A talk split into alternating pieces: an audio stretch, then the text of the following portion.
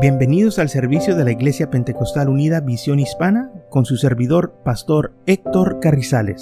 Esperemos que reciba bendición y fortaleza en su vida a través del glorioso Evangelio de Jesucristo. Y ahora acompáñenos en nuestro servicio ya en proceso.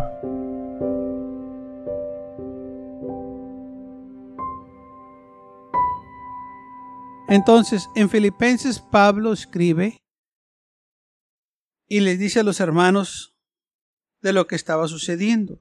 Versículo 12 del capítulo 1. Y si quiero que sepas, hermanos, yo quiero que ustedes sepan que las cosas que me han sucedido han redundado más bien para que el progreso del Evangelio.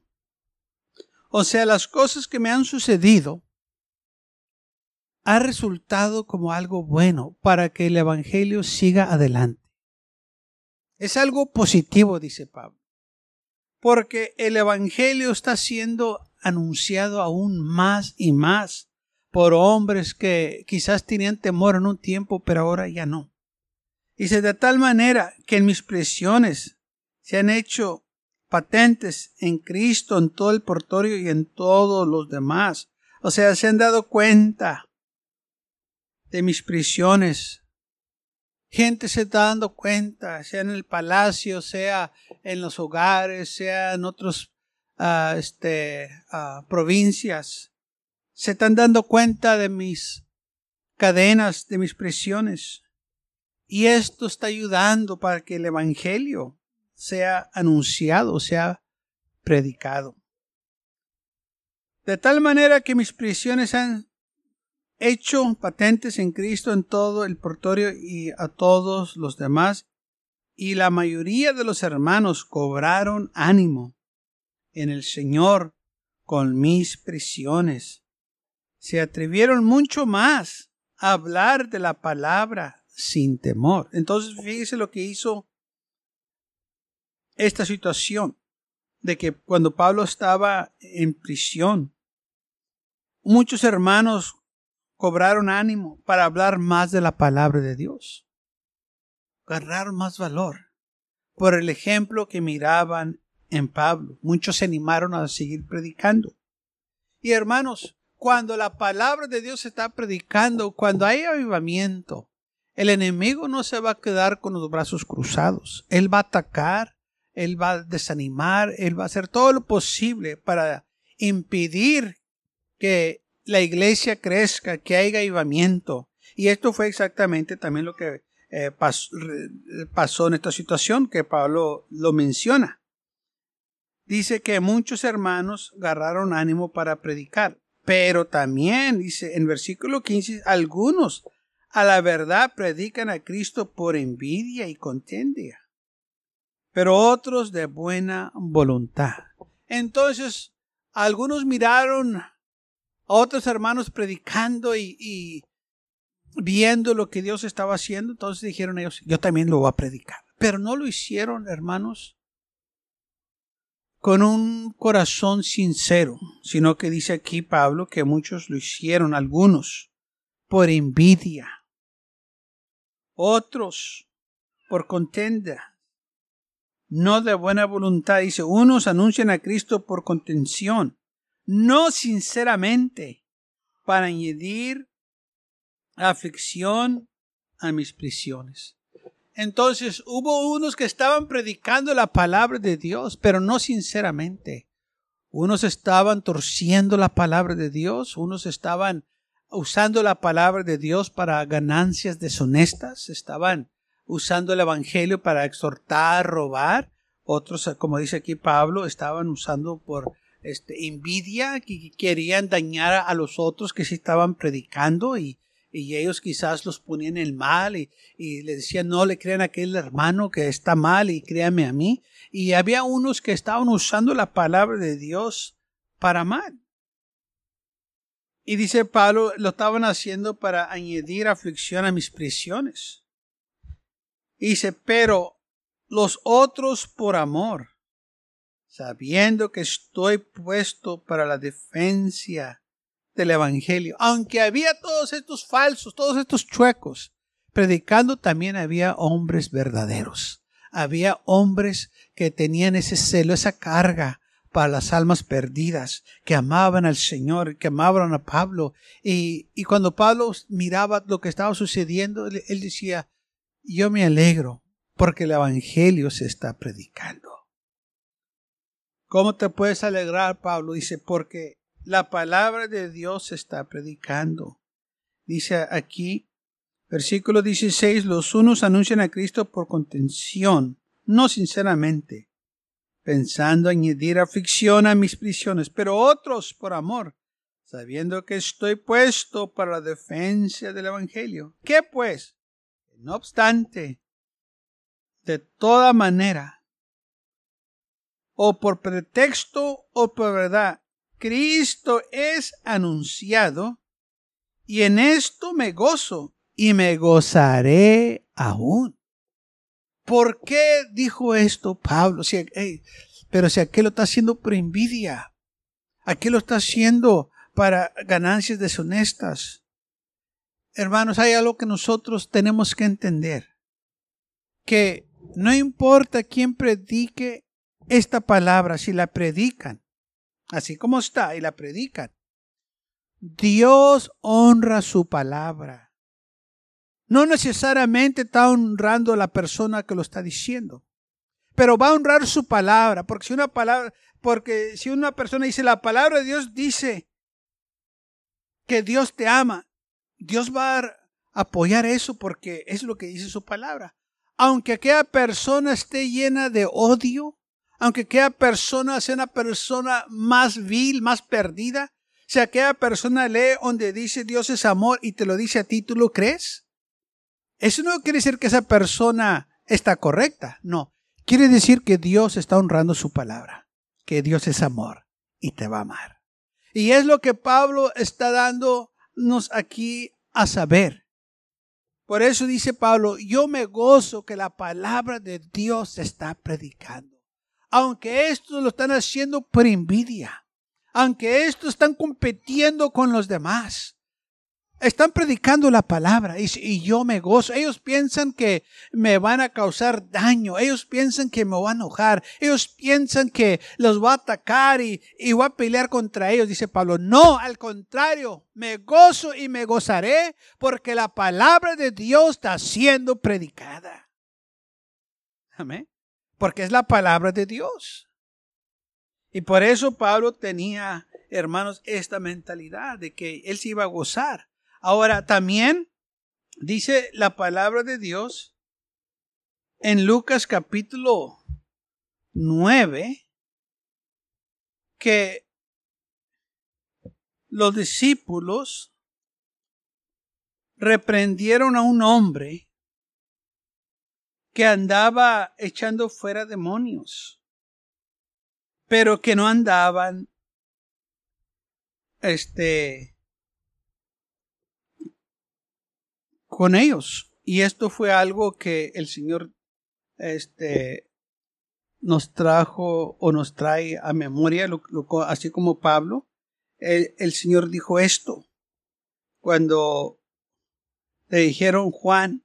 Entonces respondió Juan, e, y voy a leer en Lucas capítulo 9, versículo 49 al 50.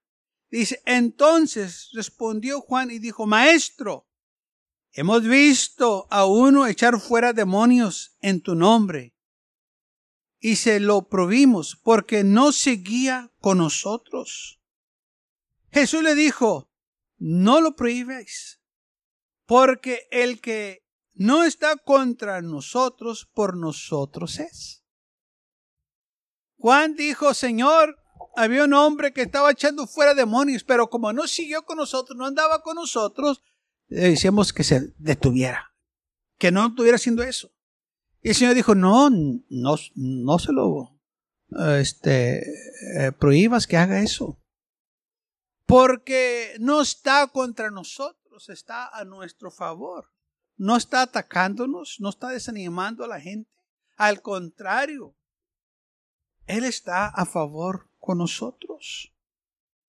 Aunque no andaba este hombre con Jesús y, y no sabemos ni quién era, nomás era un hombre que andaba echando fuera demonios.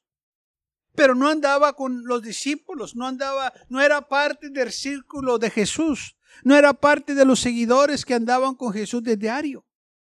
Pero sí creyó lo que Jesús estaba predicando. Sí creyó las palabras del Señor. Y él andaba acá predicando y cuando lo vieron los discípulos dijeron, no, tú no puedes predicar porque tú no estás con nosotros. Y le dijeron al Señor, Señor, prohibimos a este hombre que no anduviera predicando, no estuviera siendo fuera de demonios porque no, no, no nos sigue, no anda con nosotros. Y el Señor dijo, no lo prohíbas. Déjalo. No se lo prohibéis, porque el que no está contra nosotros, por nosotros es. O sea, está a nuestro favor. Es la misma mentalidad de Pablo. Cuando dijo, aunque algunos predican la palabra por envidia, contiendas, aunque algunos predican la palabra para razones personales o ganancias personales, o por pretexto, o por verdad, Cristo es anunciado. Y en esto me gozo. Y me gozaré. O sea que Pablo estaba diciendo, yo me voy a gozar. Y yo voy a dejar el resultado al Señor. Aunque esta persona lo está haciendo de una mala voluntad. La palabra de Dios está predicando. Y es Dios el que va a hacer la obra. Porque estas palabras, hermanos, en este libro que le llamamos la Biblia, son inspirados por Dios. Y no nomás son cualquier palabra. Jesús dijo de su palabra esto. En San Juan capítulo 6, San Juan capítulo 6, versículo 63 dice así, el espíritu es el que da vida, la carne para nada aprovecha. Las palabras que os hablo son espíritu y son vida. Entonces, estas palabras que están aquí, dice la Biblia, el Señor hablando, son espíritu y son vida. Hay un espíritu detrás de esta palabra. ¿Sabe qué es ese espíritu? Es el espíritu del Señor. El espíritu del Señor respalda lo que Él dijo. Entonces, por eso cuando se predica esta palabra, toca los corazones. Hace que el hombre se empiece analizar y examinar. Y trae remordimiento, trae arrepentimiento, trae, hermanos, gozo, trae paz, porque ese es el espíritu que está detrás de esta palabra. Y si nosotros la aceptamos, vamos a tener vida eterna. Porque aunque son palabras eh, eh, escritas, estas palabras están vivas. Yo no sé usted, pero cuando yo estoy leyendo en veces la, historia de, de David y, estoy leyendo las guerras y todo lo que le sucedió, y yo la, estoy leyendo y, y este, estoy pensando que David todavía está vivo. que no les ha pasado eso, está leyendo y dice, wow, qué tremendo. Eh, me gustaría yo también estar ahí, porque la está viviendo. Está todavía viva esa palabra, o sea, esa palabra no ha muerto. Las promesas que Dios le dio a David, a sus pueblos, eh, y, y, y lo que dijo, hermanos, todavía son para nosotros y todavía tienen esas palabras efecto en nuestras vidas. Porque son palabras vivas, no muertas. No las tenemos que este, renovar cada rato. Porque esta palabra está viva, no necesitamos que hacerlo como los libros de las escuelas esas palabras que están escritas ahí en esos libros son palabras muertas. A los cuantos años las escuelas de nuevo están renovando los libros porque lo que ellos escribieron pues ya es viejo. O se dieron cuenta que ciertas cosas estaban equivocadas y tuvieron que revisarlas. tuvieron que este, hacerlo todo de nuevo. Y así lo hacen este, por años y lo siguen cambiando sus libros y lo siguen cambiando y, y, y, lo siguen, como dicen, extrayendo a corriente. Pero ¿sabe qué? La palabra de Dios todo el tiempo está a corriente. La palabra de Dios no tenemos que renovarla. La palabra de Dios no tenemos que hacer nada. Al contrario, Él nos renueva a nosotros por medio de su palabra. Y es lo que Pablo estaba diciendo aquí a, a, los hermanos de los filipenses. Oigan, hermanos, aleluya, no importa, aleluya, quién está predicando la palabra. Si la palabra de Dios está predicando, yo me voy a gozar porque es el Señor que va a hacer la obra. Y estos tendrán su recompensa porque Dios no puede ser burlado. Pero va a haber unos que la van a recibir, no importa quién lo, lo haga. Si alguien comparte esa palabra y alguien la recibe, Dios lo va a honrar. Esto me recuerda de un testimonio que me estaban contando tiempo para atrás, en que una persona que visitaba una iglesia, no estaba comprometido, pero la visitaba esa iglesia.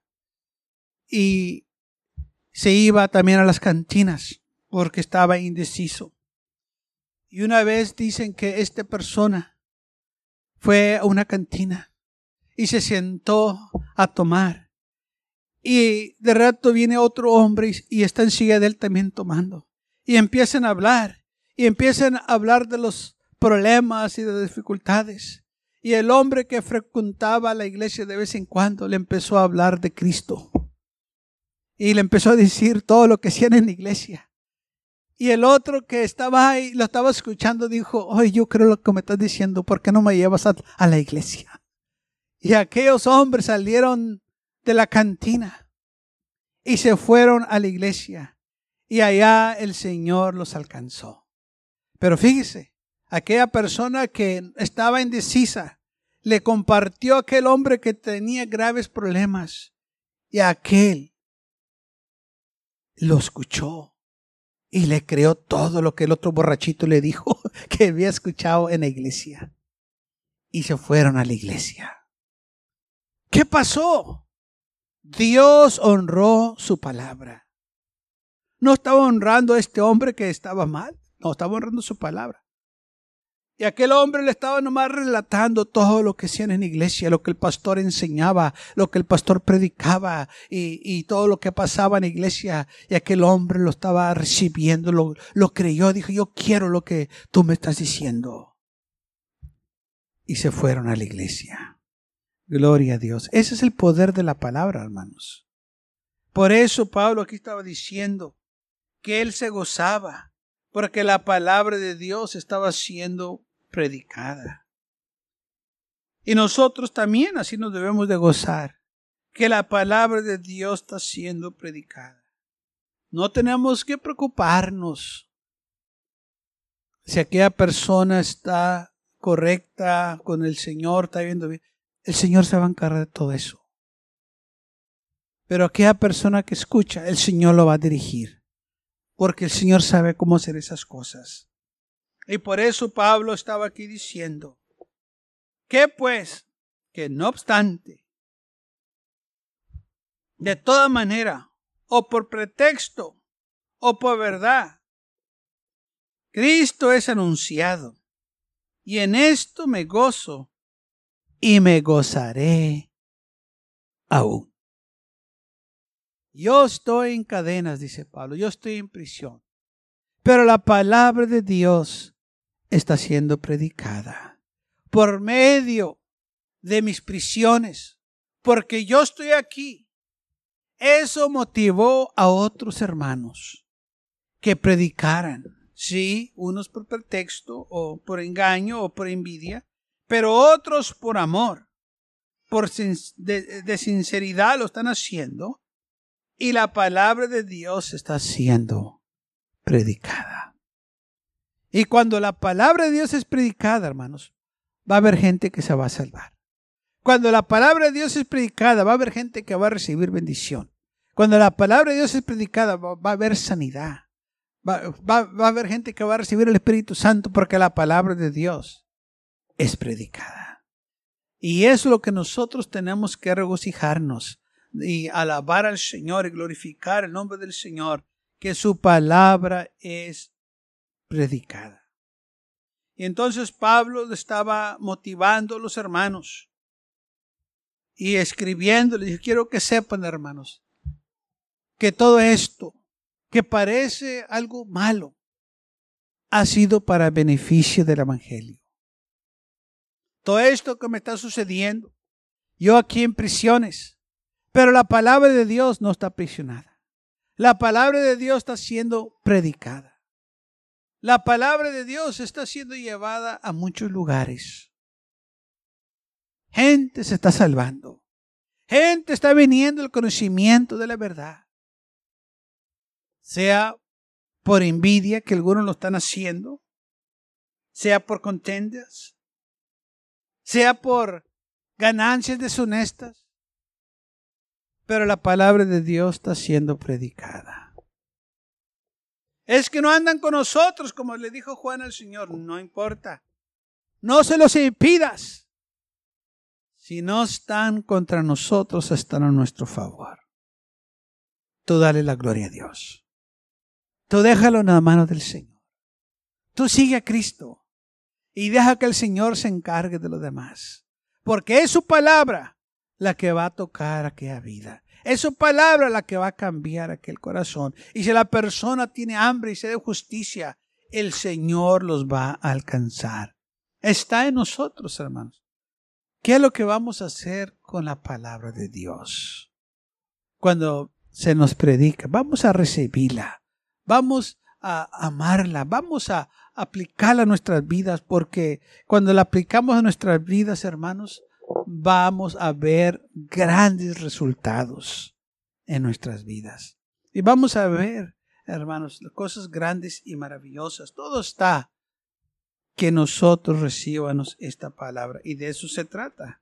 La palabra de Dios. Gloria a Dios. No podemos olvidarnos qué tan importante es la palabra. Yo sé que eh, algunos están cambiando la palabra por música. Ah, ah, hay, hay, lugares donde eh, cantan por una hora y predican por diez minutos, no sabiendo que la palabra es lo más importante. No estamos contra la alabanza, la adoración, pero tampoco podemos olvidarnos de la predicación, que es de suma importancia. Porque la Biblia dice, ¿cómo van a ser salvos al menos que se les prediquen? Así es. Es por medio, dice la Biblia, que Dios le agradó salvarnos por la locura de la predicación. No podemos nosotros ignorar la importancia de la predicación. Si nos gusta danzar y brincar en el Espíritu, nos, gusta cantar, todo eso es bonito y es, eh, es bueno hacerlo, pero no puede tomar el lugar de la palabra de Dios predicada. Necesitamos que la palabra de Dios se predique con fuego y poder. Necesitamos que haya enseñanza, necesitamos que nos eh, prediquen, nos exhorten, nos discipline la palabra de Dios. No podemos permitir, hermanos, que alguien venga y nos dé otra cosa. Necesitamos la palabra. La música, la alabanza no puede tomar el lugar de la palabra predicada. Estamos viviendo en tiempos peligrosos en que muchos ya no quieren predicar porque ofenden. Ya no quieren leer lo que dice la palabra de Dios así como está porque eh, se le va la gente. Hermanos, nosotros no tenemos esa autoridad para seleccionar qué es lo que eh, podemos predicar o no de la Biblia. Tenemos que tomar toda la palabra de Dios, porque dice la Biblia que toda la palabra es inspirada por Dios, y predicarla y compartirla con aquellos que vienen a escucharla, que vienen a las iglesias. Así que si nosotros predicamos la palabra de Dios, vamos a ver resultados. Va a haber alguien que la va a recibir. Va a haber alguien que va a desearla, porque esta palabra es pan, es comida para nuestras almas.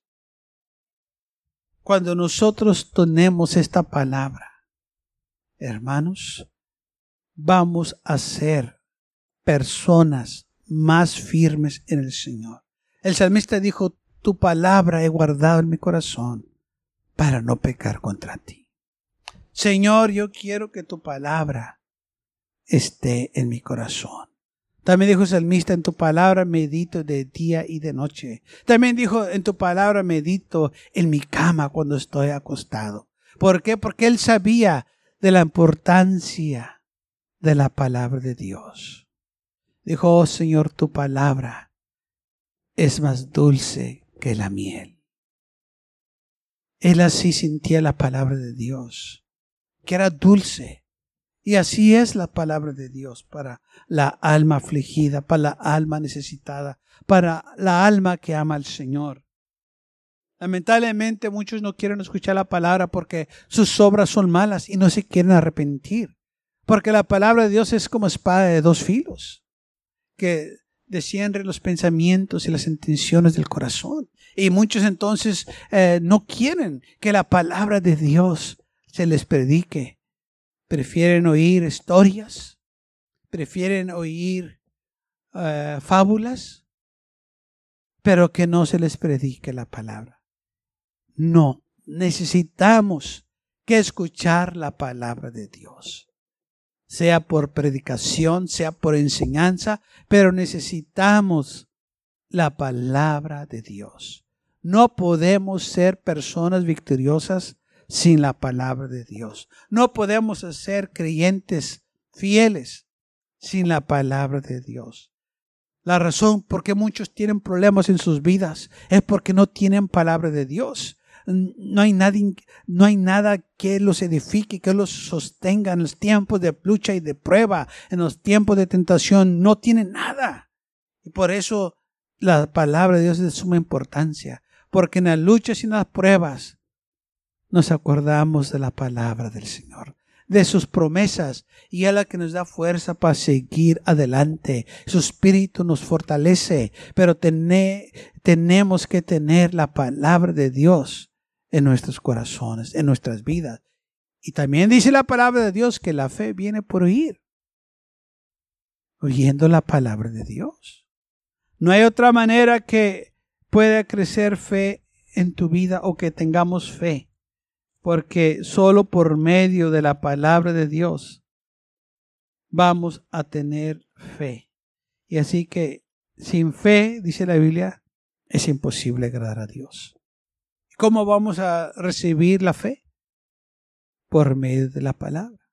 Entre más escuchamos la palabra, más creemos, más confiamos, más la ponemos en acción en nuestras vidas.